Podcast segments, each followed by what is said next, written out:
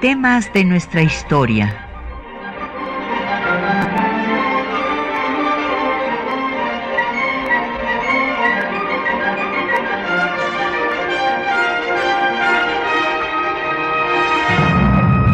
Un espacio que difunde el conocimiento del pasado para comprender nuestro presente.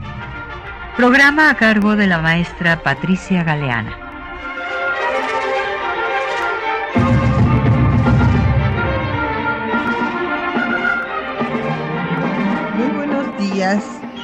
Pues hoy vamos a dedicar el programa a eh, el liberalismo de Maximiliano.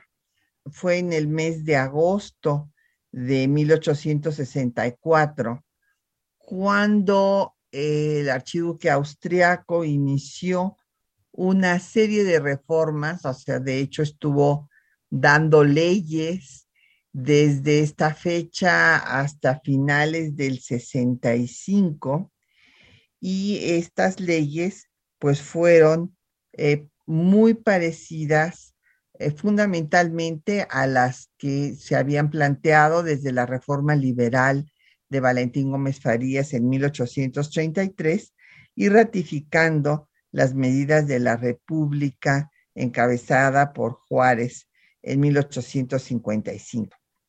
Bueno, pues vamos a entrar en materia. Y hay que empezar con pues saber cuál había sido la formación de Maximiliano de Habsburgo. Ya habíamos mencionado en programas anteriores, cuando estuvimos viendo, pues con motivo del sesquicentenario del fallecimiento del presidente Benito Juárez, pues cómo eh, la intervención francesa y el Segundo Imperio se habían pactado desde marzo de 1859. Fue cuando tuvo lugar la entrevista de José María Gutiérrez de Estrada, este eh, pues yucateco que había sido federalista y se volvió un convencido monarquista desde 1840, cuando hizo su carta pública señalando que la monarquía era la salvación para México, porque si no, en poco tiempo eh, se vería ondear la eh, bandera de las barras y de las estrellas en Palacio Nacional. Y lamentablemente, pues así va a ser. Recordarán ustedes que en 1847, eh, pues después de la invasión estadounidense, toman la Ciudad de México y ahí estará ondeando este, la bandera de Estados Unidos durante nueve meses. Entonces, Gutiérrez de Estrada, muy congruente con sus ideas, pues se fue a trabajar eh, pues cerca primero en la corte española, pero ahí Isabel II tenía muchos conflictos y entonces se le ocurrió, pues bueno, no sé qué se le ha ocurrido, es que era el eh, líder de la política europea, Napoleón III, ir a buscar su apoyo. Y finalmente, pues logró eh, eh, reunirse con él y eh, pues esto coincidió con las ideas que ya tenía Napoleón antes de que llegara Gutiérrez de Estrada.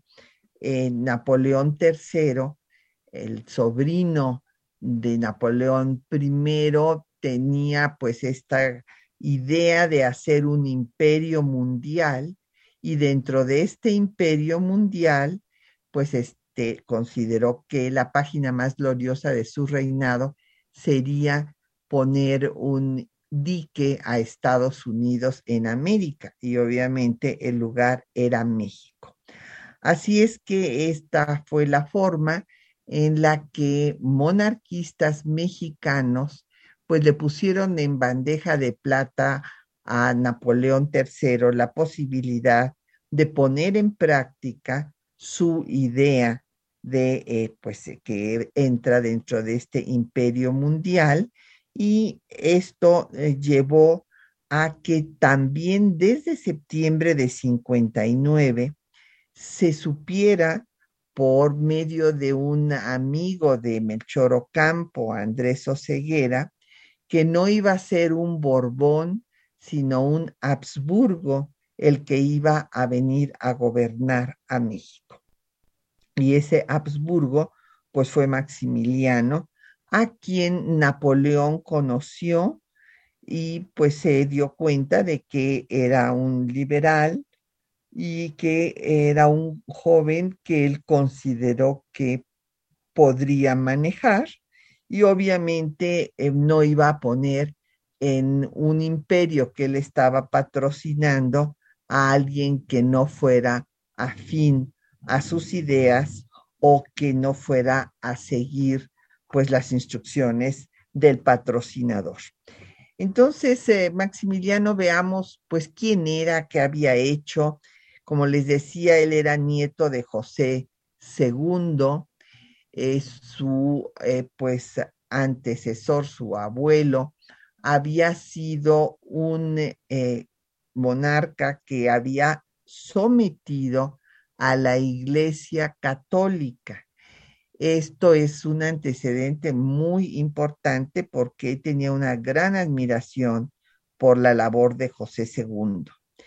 Había sido educado por Enrique de Bombeles. Hay que recordar que, bueno, el hermano mayor de Maximiliano Francisco José, pues es al que le tocó eh, la corona y eh, pues tenían ambos características muy distintas. Francisco José era un hombre duro y, bueno, pues eh, de hecho, como en todos los gobiernos eh, autócratas, pues las grandes palacios que hay en Viena, pues son de la época de Francisco José.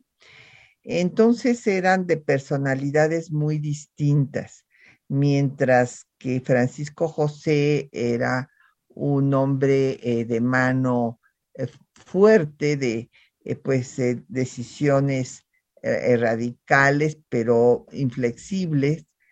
Maximiliano era un hombre liberal que podemos definir como un romántico de la política.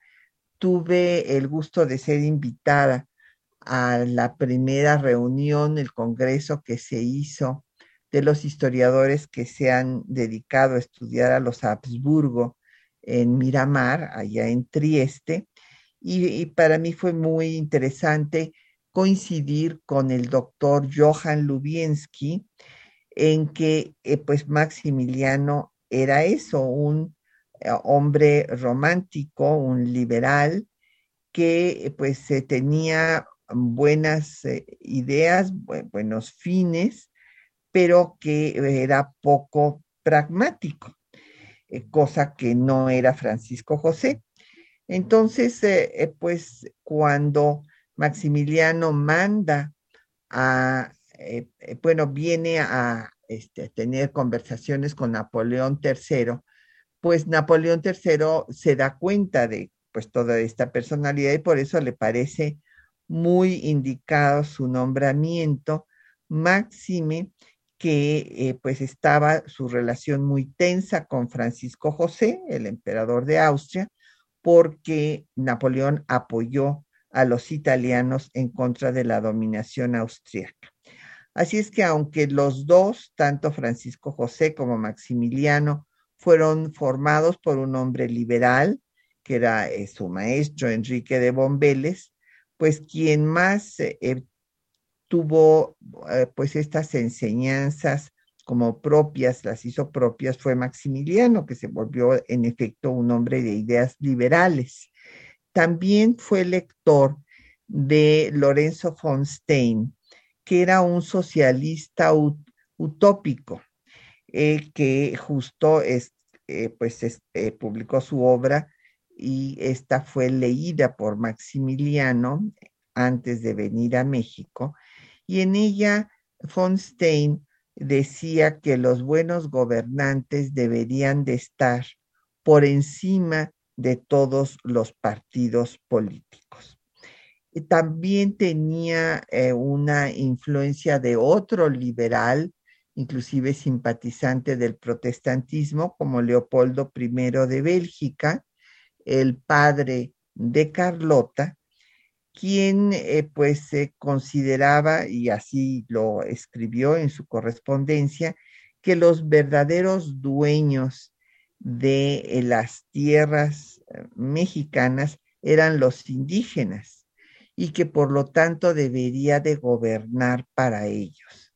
Esto fue muy importante porque Maximiliano va a traducir, va a ser el primer gobernante que traduzca eh, pues a al náhuatl sus decretos y que va a crear pues una junta protectora de clases menesterosas para estudiar la situación de los marginados, que desde luego eran fundamentalmente indígenas. Eh, por todos estos antecedentes, él era un liberal que escribió que la iglesia obligaba, quería obligar a los fieles a seguir normas que ellos mismos no seguían. Bueno, pues vamos a hacer una pausa para escuchar, eh, bueno, vamos a escuchar un poco de música y este, pues hay que señalar que Maximiliano va a tener primero pues correspondencia obviamente con Napoleón para eh, pues proceder a que se eh, establezca pues ya eh, su, su, trono, pero antes va a tener una serie de diferencias con su hermano Francisco José, que eh, lo había nombrado gobernador de las provincias lombardo-venecianas, pero como él empezó a poner eh, pues eh, medidas liberales, los militares austriacos lo acusaron con el emperador y lo removió de su cargo y estaba pues sin ninguna función específica en su castillo de Miramar cuando se le ofrecerá el trono de México. Vamos a escuchar eh, la pasadita del cancionero de la intervención francesa. Esta es una melodía de origen español que se cantó primero en contra de los invasores eh, norteamericanos o estadounidenses y después en contra de los franceses y que se burla de los conservadores y el desengaño que sufrieron al ratificar las leyes de reforma. Escuchemos. Una cosa es cierta, y es que en un tristras triunfó ya el partido anticlerical. Por eso las viejas rabiosas están, pero yo me río, contestó jaja. Ya la pasadita, tandarindarán, ya la pasadita, tandarindarán. El último golpe ha estado formal, le quitan al clero la enseñanza ya. Adiós seminario y universidad, que viva el progreso, déjame gritar. Ya la pasadita, tandarindarán, ya la pasadita, tandarindarán. Un señor obispo de muchos que hay, contra las reformas protestó locuaz y de esa protesta que resultará de fijo le echaron algún muladar. Y a la pasadita tandarindarán, y a la pasadita tandarindarán. Porque tal empeño, tal tenacidad de los que pretenden andar para atrás, en lugar de estorbos, como siempre dan, no mejor les será unirse y marchar. Y a la pasadita tandarindarán, y a la pasadita tandarindarán. Sabéis que resulta, si no camináis, que los extranjeros todo abarcarán que de afuera tontos muy pronto vendrán, que de vuestras casas os han de arrojar. Y a la pasadita tandarindarán, y a la pasadita tandarindarán, y a la pasadita tandarindarán. Bueno, pues ya escucharon ustedes la pasadita y nos han llegado diversas preguntas de nuestro auditorio. Don Rodolfo Chávez nos manda saludos. Viviana Cruz, eh, pues eh, eh, nos ah, pregunta si Maximiliano era liberal, ¿qué le pareció esto a la sociedad? Pues mire, la sociedad, primero hay que tomar en cuenta que era católica, que eh, todas eh, las ah, curas, los eclesiásticos, le habían dicho que los franceses venían a salvar al país de Juárez, como si Juárez fuera Satanás, que quería acabar con la religión católica, cosa que era falsa, porque era una lucha por el poder político y por el poder económico que tenía la iglesia y no tenía nada que ver con las ideas religiosas. Entonces, eh, pues por eso eh, el pueblo de México había aceptado en muchos casos pues la llegada de los franceses porque había tedeums y repiques de campanas. Y, por otra parte, les tenían una idea romántica, les parecía pues eh, ver a este joven de 33 años y a Carlota eh, de 24, eh, pues dos jovencitos que venían de Europa, parecía como un cuento de hadas. Entonces, en un principio, pues tenía la gente mucha curiosidad y gusto por verlos.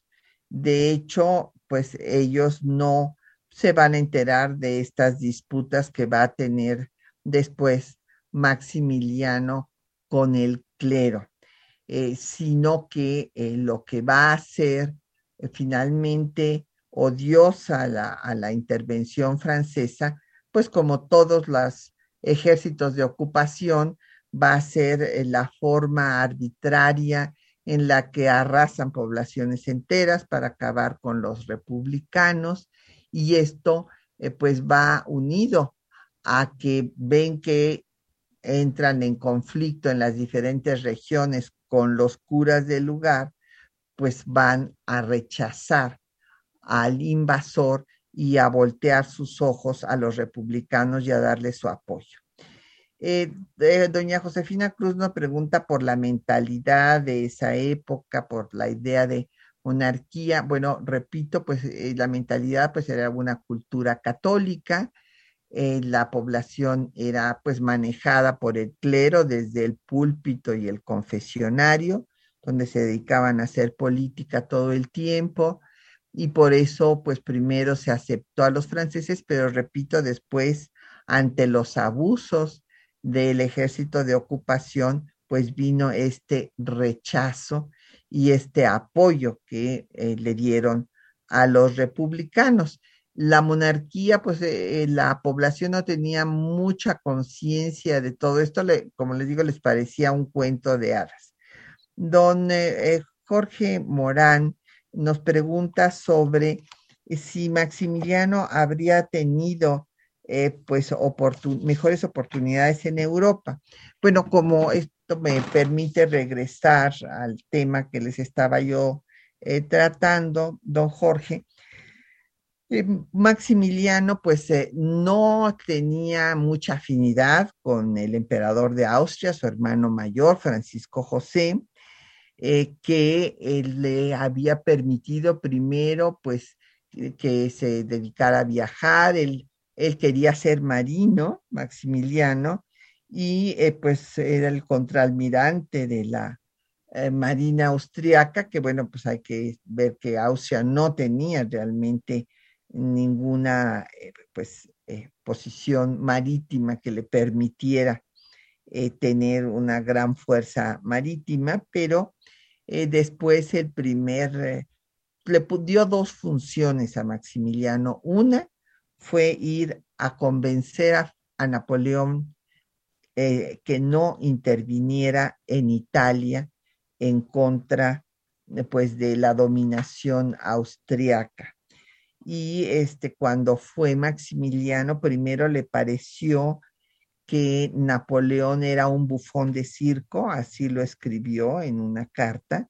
¿Por qué? Porque pues no era un noble, entonces pues lo consideraba muy eh, pues eh, tosco, poco, con maneras eh, que no eran las adecuadas, pero después Napoleón lo envolvió y acabó convencido de que no iba a intervenir en Italia pues cosa que hizo inmediatamente de que pues Maximiliano dejó París.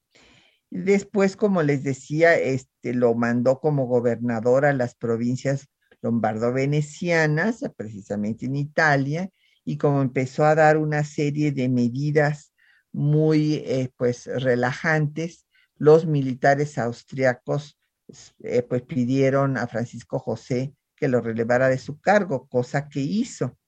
Entonces se encontraba en Miramar, en este castillo que él mismo construyó, que ya les he referido, que eh, pues lo hizo, inclusive hay una terraza donde he tenido oportunidad de estar, que está viendo al Adriático, y rompen las olas abajo de esa terraza en donde solamente cabe una persona.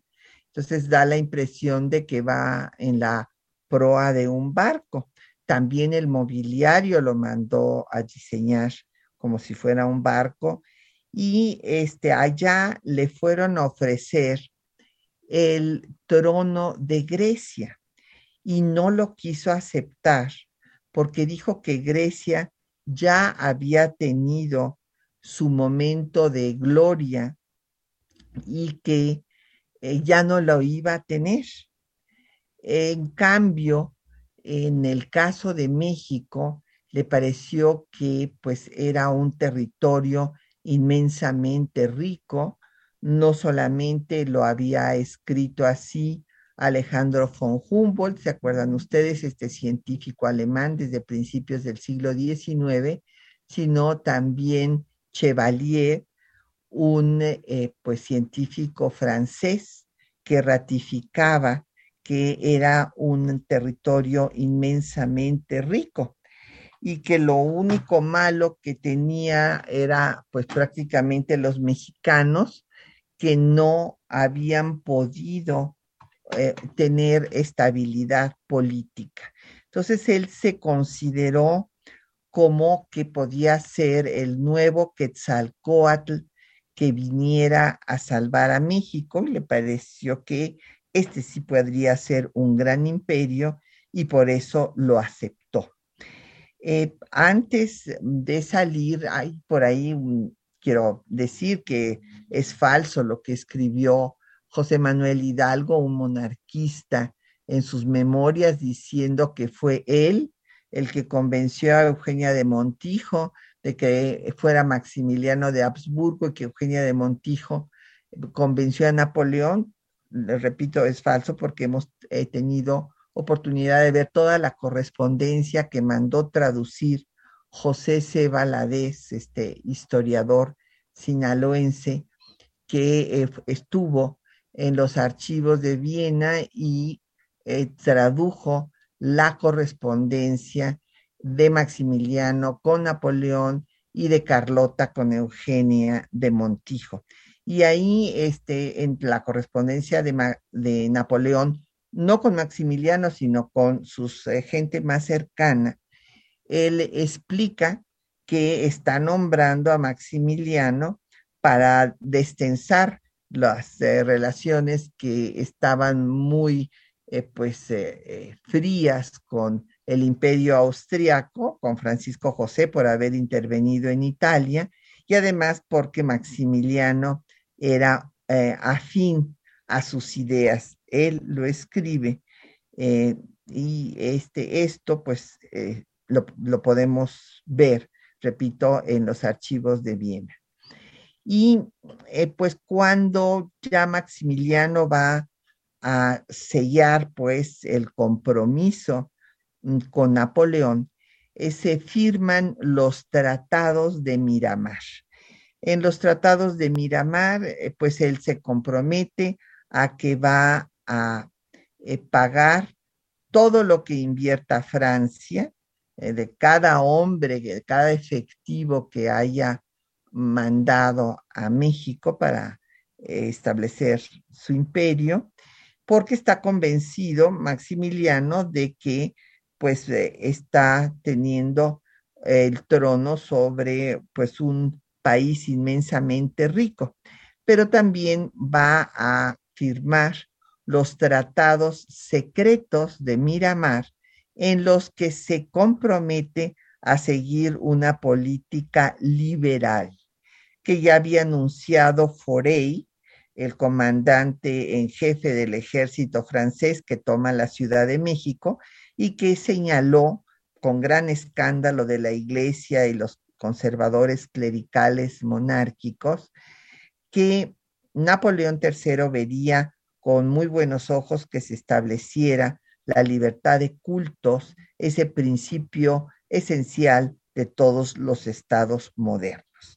Vamos a hacer una pausa para escuchar los textos que les hemos seleccionado para esta mañana. Ahí ustedes van a oír pues lo que dice textualmente este artículo secreto de Miramar, firmado por Maximiliano con Napoleón, su discurso de aceptación, donde dice que acepta el trono para establecer instituciones liberales, el proyecto de concordato que le presenta al Papa, que va a ser también liberal, y la carta a su ministro escudero en donde ratifica ya las leyes de reforma, luego cómo reprende a los obispos que se oponen a su política liberal y dice que si él es liberal, Carlota es roja, o sea que es más radical que él y finalmente, pues la, la,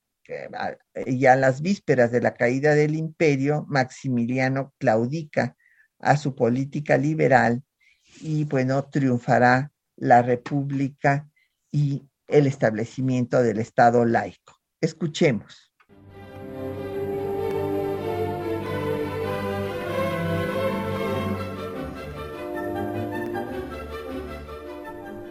El Segundo Imperio constituyó una cuarta etapa de liberalismo en México, ya que pretendió unir a la reforma liberal con la monarquía. Los tratados de Miramar incluyeron tres cláusulas secretas. Una de ellas comprometía a Maximiliano a seguir una política liberal. Primero, habiendo aprobado Su Majestad el Emperador de México los principios y las promesas anunciadas en la proclama del general Forey de 11 de junio de 1863, y las medidas adoptadas por la regencia y por el general en jefe francés con arreglo a esta declaración, ha resuelto Su Majestad hacer saber sus intenciones sobre el particular en un manifiesto a su pueblo. En su discurso de aceptación al trono, Maximiliano declaró que instauraría instituciones liberales. Acepto el poder constituyente con que ha querido investirme la nación, cuyo órgano sois vosotros, señores pero solo lo conservaré el tiempo preciso para crear en México un orden regular y para establecer instituciones sabiamente liberales. Nosotros probaremos que una libertad bien entendida se concilia perfectamente con el imperio del orden. Yo sabré respetar la primera y hacer respetar el segundo. En su proyecto de concordato estableció la libertad de cultos, el ejercicio del patronato, la cesión de los bienes de la Iglesia al gobierno el registro civil, secularización de cementerios y que se negociarían los fueros. El proyecto fue rechazado y el nuncio que había enviado el Papa Pío IX salió del país. En consecuencia, Maximiliano instruyó a su ministro de Justicia, Pedro Escudero, la ratificación de las leyes de reforma en diciembre de 1864. Para allanar las dificultades suscitadas con ocasión de las leyes llamadas de reforma, os encargamos que los intereses legítimos creados por aquellas leyes queden asegurados, enmendando los excesos e injusticias cometidos a su sombra, para proveer el mantenimiento del culto, para que los sacramentos se administren y las funciones del ministerio sacerdotal se ejerzan sin estipendio ni gravamen alguno para los pueblos. El Segundo Imperio ratificó la nacionalización de los bienes de la Iglesia, el registro civil y la secularización de cementerios como necesarias para la organización de un Estado moderno. Maximiliano reprendió a los obispos que se manifestaron en contra de su reforma, señalando Hay testimonios irrecusables de que los mismos dignatarios de la Iglesia se han lanzado a las revoluciones, desplegando una resistencia obstinada y activa contra los poderes legítimos del Estado. Les recomiendo reflexionen sobre los hechos antes de hacer juicios para saber de parte de quién proceden las usurpaciones, si es que acaso las ha habido. En Europa conocen mis convicciones, y me propongo ante todo a ser liberal y justo. Maximiliano declaró que si él era liberal, Carlota era roja. El calificativo lo utiliza como sinónimo de radical en cuanto a su liberalismo. Desde su llegada al país, la emperatriz manifestó gran antipatía al alto clero, al regular y a las monjas, señalando que los sacerdotes no enseñaban ni el catecismo en las escuelas. Los prelados mexicanos están preocupados solo de poseer los bienes que se les habían quitado, indiferentes respecto a la instrucción y moral de sus diocesanos. Espero que gracias a nosotros este país llegue a ser sanamente católico y al mismo tiempo liberal, porque hoy no es ni lo uno ni lo otro. Al verse abandonado por Napoleón III, Maximiliano se retractó de su política liberal. No obstante, tanto la política eclesiástica como la legislación liberal, decretadas por él, abonaron el terreno para el triunfo de la Reforma, contribuyendo a la derrota total del partido clerical. Maximiliano fue liberal y estableció la libertad de cultos.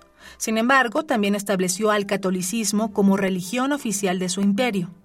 En ese sentido, el presidente Benito Juárez fue más allá, estableciendo un Estado laico.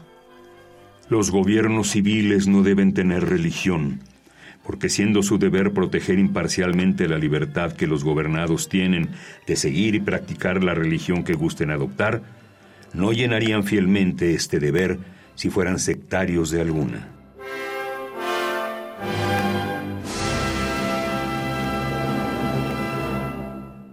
Bueno, ahí tienen ustedes que esta eh, pues eh, cita de Benito Juárez, que me parece que es la mejor definición de lo que debe ser un Estado laico. Eh, los gobiernos civiles no deben tener religión, porque siendo su deber proteger imparcialmente la libertad que los gobernados tienen de seguir y practicar la religión que gusten adoptar, no llenarían fielmente este deber si fueran sectarios de alguna. Esta es la diferencia fundamental que se va a dar entre el liberalismo de Juárez y el de Maximiliano, porque Maximiliano pues todavía declarará a la religión católica como religión de su imperio, si bien establece la libertad de cultos, pero ya este, en el caso de Juárez, al triunfo de la República, se establece un Estado laico, o sea, en donde pues no va a haber una religión de Estado, porque esto, como eh, pues dice el propio Juárez, eh, pues no mm, eh, llenan fielmente eh, la libertad que deben de tener todos de practicar la religión que quieran si hay una que tiene pues una situación diferente a las demás. Eh, nos han llegado eh, pues otras preguntas del el auditorio. Araceli Fuentes dice que ojalá que haga yo un programa sobre el machismo en las canciones históricas. Bueno, seguramente eh, esto lo menciona porque en la pasadita hablan de las viejas que están muy enojadas porque hay una política liberal. Bueno, es que en realidad, pues sí, eh, las mujeres eh, fundamentalmente al este, no tener acceso a una educación mm, igual a la de los hombres, sino nada más una educación religiosa, pues estaban manejadas por el clero. Pero con mucho gusto haremos un programa sobre las mujeres también, Araceli. Y eh, Gabo nos pregunta que dónde se pueden escuchar los programas. Pues en Radio UNAM se suben los podcasts y también en esta red de Spotify.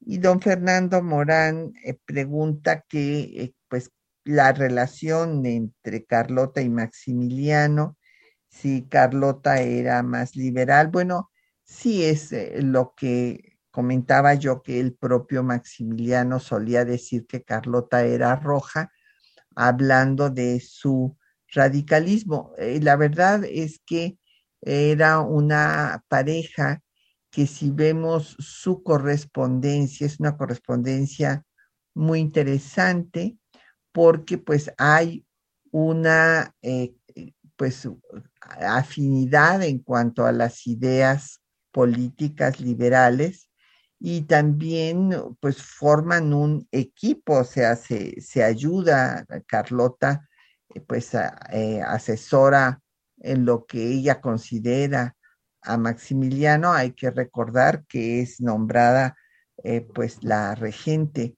del imperio cuando Maximiliano salía a los alrededores eh, fuera de la Ciudad de México.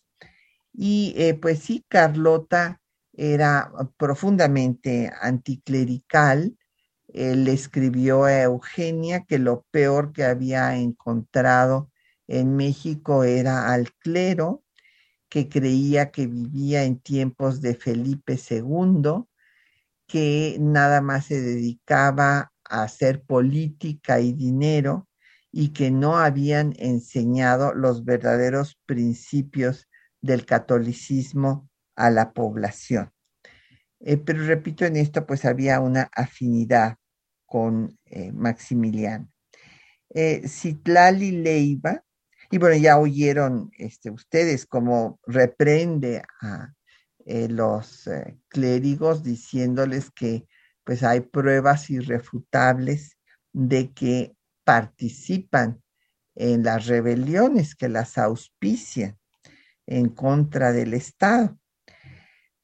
A Citlali le iba eh, pregunta sobre la correspondencia, que dónde se puede leer Mire, hay una parte, el primero que publicó, eh, pues parte de esta correspondencia, desde luego no toda, es Conte Corti. Eh, Conte Corti, que es un historiador austriaco, que fue el primero en hacer una biografía de Maximiliano. Y después eh, Konrad Ratz, este colega también historiador austriaco, que tuve oportunidad de tener pues muchas veces aquí en temas de nuestra historia, porque acuérdense que con este programa ya tenemos 28 años, eh, pero pues con Ratratz ya no está con nosotros, también tuvo acceso, aparte de esta correspondencia, que está en los archivos de Viena porque Maximiliano pensó en abdicar y mandó la documentación allá. Eh, pero este, pues el volumen que tiene eh, José C. eh, sobre esta correspondencia no lo hemos publicado, pero es una buena idea hacerlo, claro. Gracias por su sugerencia. Pues siguiendo con eh, la línea pues de esta eh, política liberal que va a establecer Maximiliano, pues ya la había comprometido en los tratados secretos de Miramar, pero no es que comprometiera algo que fuera en contra de sus ideas, sino que él estaba totalmente de acuerdo con que hubiera libertad de cultos, como lo había anunciado Forey.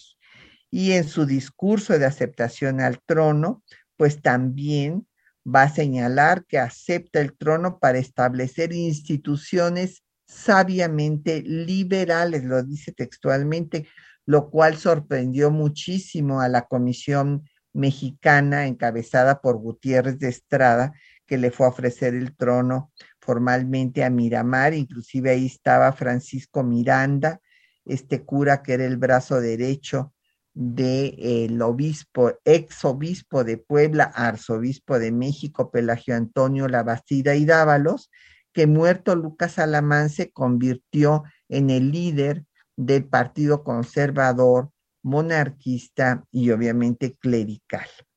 Y cuando llega a México Maximiliano, pues hay una serie de cosas que le sorprende a los conservadores. No usa la cruz en su escudo, no firma eh, sus acuerdos por gracia de Dios, no usa su nombre católico de Fernando, en su gabinete pone solamente a liberales, claro, eran liberales moderados, como José Fernando Ramírez, que se había opuesto a adornar su casa cuando llegó el propio Maximiliano, y eh, pues la política que siguió él fue decir, yo ya tengo de mi lado a los conservadores monarquistas clericales porque ellos me, me ofrecieron el trono y ahora a quienes quiero eh, pues conquistar para el imperio es a los liberales.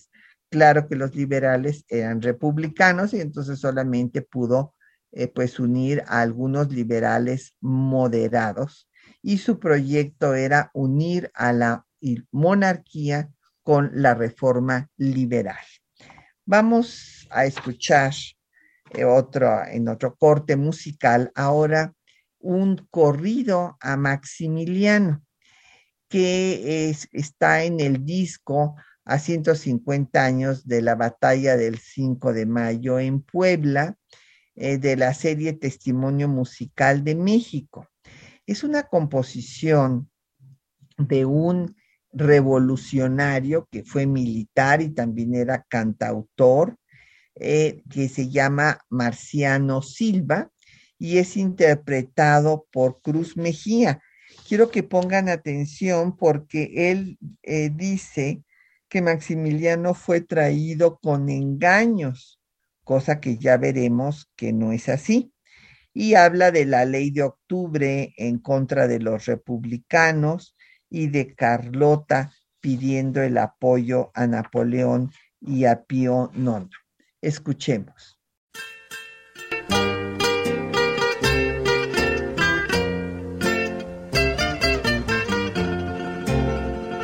Descansa en paz, emperador Maximiliano, noble archiduque, no eres de lamentar.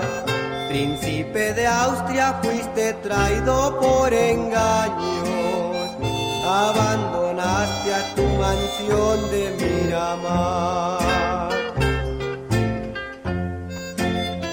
¿Por qué dejaste esos países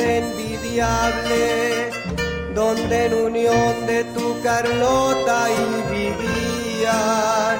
¿Por qué viniste a desafiar al indio Juárez, siendo a la vez que a tu nación no la ofendía? Al en el cerro de las campanas, acompañado de Mejía y de Miramón. No creas que fueron las armas republicanas las que quitaron su existencia en la ocasión. Fueron aquellos que una vez en Miramar te prometieron el imperio mexicano y que aceptaste sin ponerte a vacilar y contrariaste el poder republicano. Fue aquella ley del 3 de octubre que dictaste y que firmaste con puño firme y tranquilo. Y los primeros que con ella ejecutaste. Fueron Arteaga y Salazar, hombres muy dignos. Mas se llegó el día aquel de la venganza, era preciso que tu sangre se vertiese, cual se vertió la de los hijos de mi patria, allá en los campos contra belgas y franceses.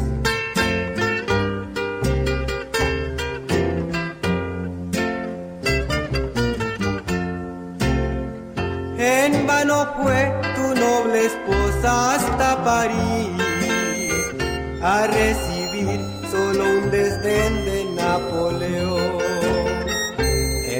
Fue hasta el Vaticano la infeliz, solo a perder del pensamiento la razón.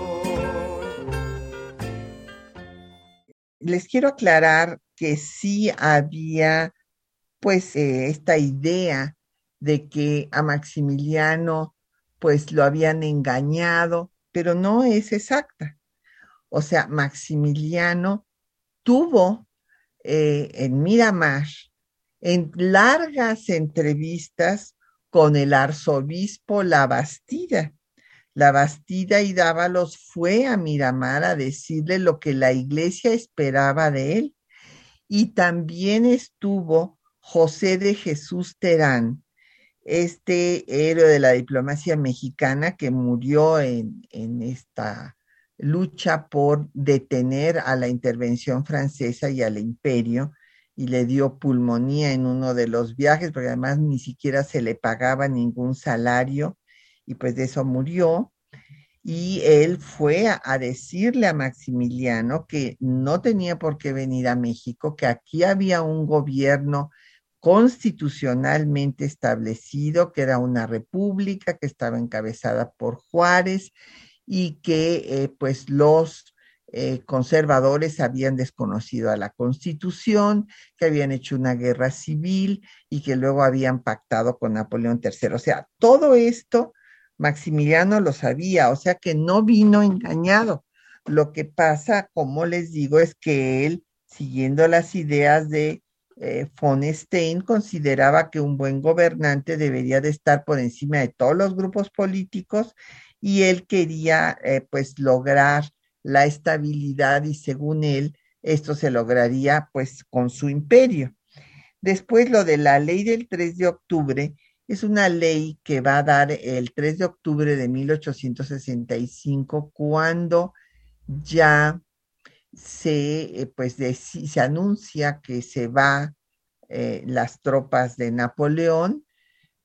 Napoleón pues las empieza a, retirar, primero quiere que abdique, él pues piensa en abdicar, pero luego no lo dejan, pero este, esta ley la dicta presionado por Bazaine, que era entonces ya el comandante del ejército francés, había sustituido a Forey, que se había confrontado con la iglesia, ¿se acuerdan? Declarando esto de la libertad de cultos.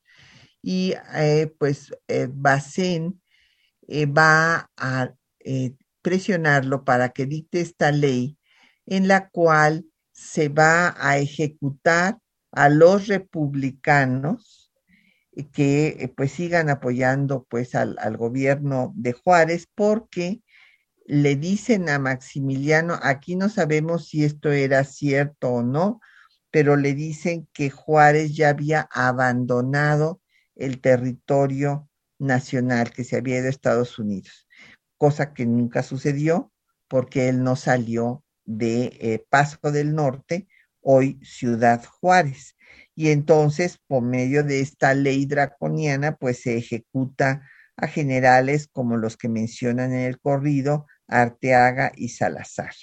Y bueno, cuando pues ya sabe Maximiliano que lo abandona Napoleón, Carlota va a tratar de disuadirlo, no, no lo logra, también pide el apoyo de Pío IX y bueno, pues es cuando tiene ya este problema de paranoia. Eh, nos llegaron otras preguntas del auditorio. Eh, nos pregunta Emma Domínguez que si eh, pues hubo en tiempos de Maximiliano alguna política a favor de las mujeres. Bueno, Carlota creó una casa de maternidad, pero a diferencia de la República, en el programa educativo de Maximiliano no se eh, tocó el tema específico de las mujeres, mientras que la República sí va a establecer la educación mixta y va a crear la escuela secundaria para señoritas y la escuela de artes y oficios, que será lo último que haga Juárez antes de morir. Erlinda Sánchez habla de Carlota, bueno, pues justo Carlota eh, pues va a crear esta casa de maternidad y eh, tiene una muy pobre impresión de las, ah, pues, las alta sociedad mexicana porque dice que sus mujeres son muy ignorantes porque les pregunta sobre quién construyó tal o cual iglesia y que, y que nunca saben nada. Esto es lo que le escribe a Eugenia.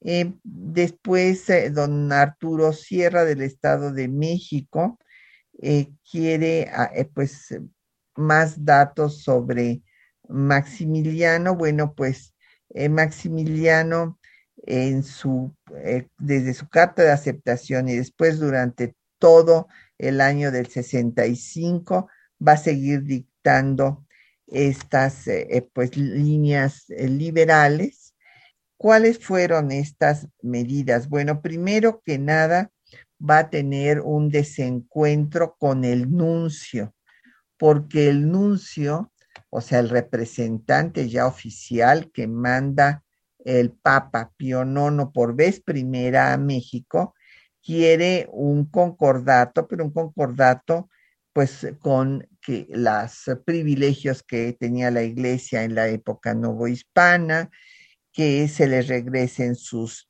bienes, que el catolicismo sea la religión única.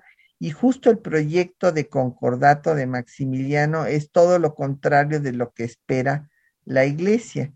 Eh, en este proyecto eh, se establece la libertad de cultos, ratifica las leyes de reforma, nacionalización de los bienes del clero, registro civil. La diferencia es que el registro civil lo, podían llevar los curas, pero como funcionarios del Estado. Esto igual que lo que había planteado eh, José este, Mora y Gómez Farías en 1833. Secularización de los cementerios y eh, pues que se enseñe el catolicismo, pero también cualquier otra religión el imperio proveerá el culto y los servicios serán gratuitos. Eh, los bienes pues pasarán al Estado y el emperador ejercerá el patronato como lo ejercieron los reyes de España. Y no solamente esto, sino que pues da el decreto de pase de bulas y rescriptos. ¿Esto qué quiere decir? Que el emperador verá qué documentos del Papa circulan y cuáles no. Y no va a permitir, igual que no lo permitió Napoleón III, que circule su encíclica Quanta Cura y el Syllabus Errorum, en donde nada menos condenaba el Papa al liberalismo y al principio de soberanía nacional de los estados. Y eh, pues eh, Maximiliano evita que circule este, estos documentos y eh, después en tiempos de Juárez van a tener más libertad para pues, circular. como ya dije, bueno, pues se, se secularizan los cementerios, da un estatuto en lugar de la constitución. Él escribió una constitución con Carlota, es más, es del eh, puño y letra de Carlota, yo he tenido oportunidad de verla, está en los archivos de Viena, no ha sido traducida, pero eh, pues Napoleón le dijo que no era tiempo de estar convocando a congresos para hacer constituciones, sino de establecer una dictadura liberal y entonces da un estatuto provisional del Segundo Imperio en el que la soberanía radica en el emperador, nada menos. En materia educativa, pues clausura la universidad y va, eso sí es interesante, a promover las lenguas indígenas. Pues ya se nos acabó el tiempo, eh, pues eh, damos las gracias a todas ustedes por escucharnos y agradecemos a los compañeros que hacen posible el programa, las voces de la cápsula, María Sandoval y Juan Stack, en los controles de audio Socorro Montes, en la producción Quetzalín Becerril y en los teléfonos Lucero Rocha. Y eh, Patricia Galeana se despide de ustedes hasta dentro de ocho días.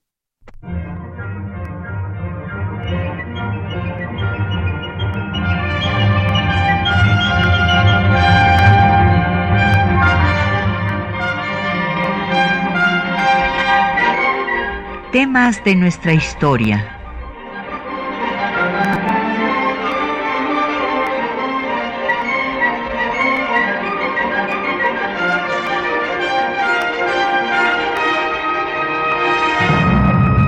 Un espacio que difunde el conocimiento del pasado para comprender nuestro presente.